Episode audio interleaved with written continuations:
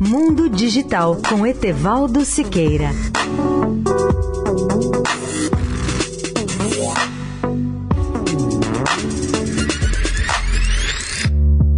Olá, amigos da Eldorado. Vale a pena antecipar algumas informações sobre o telescópio espacial James Webb, que irá substituir o Hubble a partir de 2020. O espelho refletor desse novo telescópio espacial terá 6 metros e meio de diâmetro. Ele está concluído e montado, e a sua superfície já foi coberta por uma camada microscópica de ouro. Esse espelho está preparado para refletir a luz infravermelha, que é o principal comprimento de onda da luz que irá operar o James Webb. O espelho já está montado e em teste. O conjunto de telescópio deverá ainda passar por muitas provas rigorosas antes de ser levado para lançamento em 2020.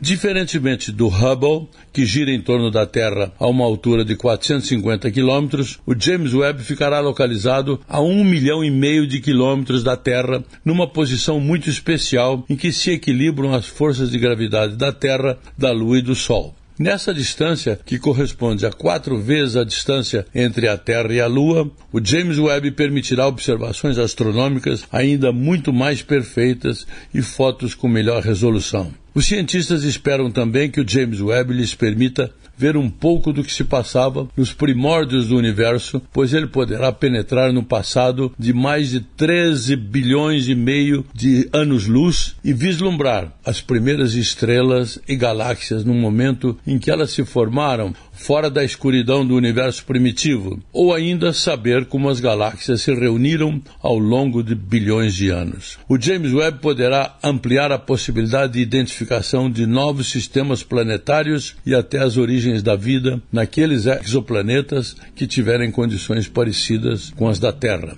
Etevaldo Siqueira, especial para a Rádio Eldorado. Mundo Digital com Etevaldo Siqueira.